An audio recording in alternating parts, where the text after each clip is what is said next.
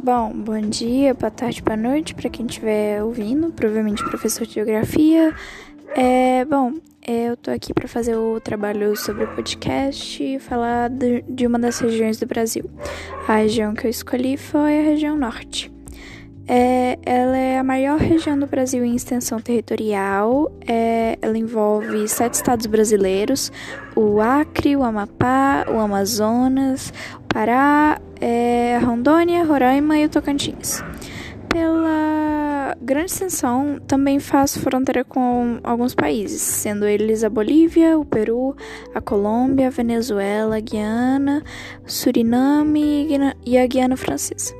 Bom, a população dessa região é de 18.430.980 habitantes e o norte do país é a única região brasileira cortada pela linha do Equador.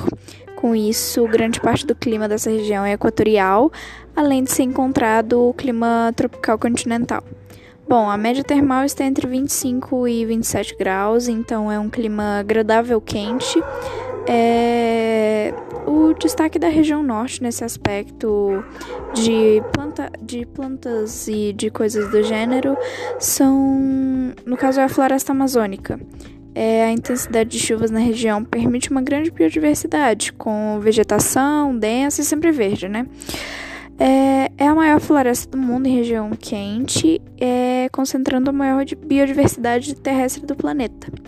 Uh, algumas características dessa floresta, no caso a floresta amazônica, são é, a maioria das plantas são muito variadas, as espécies são adaptadas ao clima úmido, as árvores são as árvores contêm folhas latifoliadas que são grandes e largas.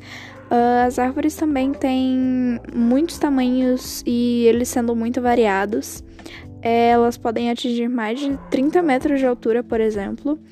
É, as árvores são bem próximas, que garante uma, uma vegetação um pouco mais fechada. É, e tem uma grande riqueza de matéria-prima, como a madeira, piçava e várias plantas medicinais.